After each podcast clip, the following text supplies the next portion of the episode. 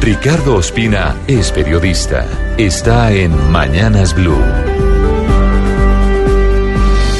6.27 minutos. Una muy grave denuncia hizo anoche en la Casa de Nariño el fiscal general Néstor Humberto Martínez sobre información creíble que confirmaba la posibilidad de que el presidente Iván Duque fuera víctima de un atentado durante su visita hoy al Cauca.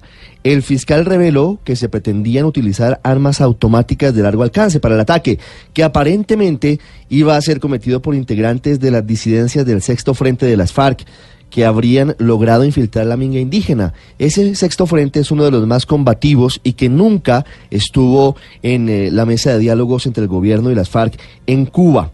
La información que obtuvo la Fiscalía implica datos concretos que van a servir para avanzar a la investigación que permita capturar a los responsables.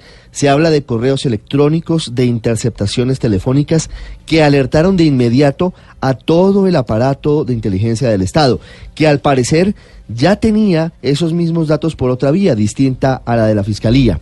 Anoche el presidente Duque decidió que irá a Caldono pero es claro señalar que las condiciones del sitio y de la seguridad de la zona las tendrá su esquema. Será en un lugar cerrado y con poca gente para evitar cualquier tipo de filtración de seguridad.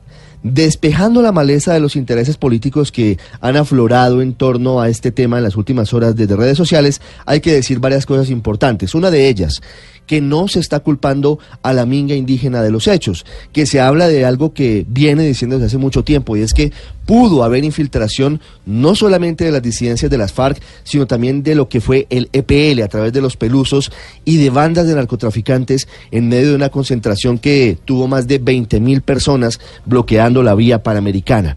Pero también es muy importante saber quiénes son directamente los responsables de este plan para matar al presidente Duque cuál es el nivel de fortaleza que han tenido las disidencias para que hoy incluso estén pensando en matar al presidente de la República. Tristemente, no es el primer anuncio que se hace en torno a la seguridad del presidente de la República. A finales del año pasado se habló de un plan para atentar contra el presidente Duque proveniente desde Venezuela. Y esa justamente es la pregunta. ¿Hay algún vaso comunicante entre ese plan de diciembre del año pasado y el que hoy en abril se revela en el Cauca?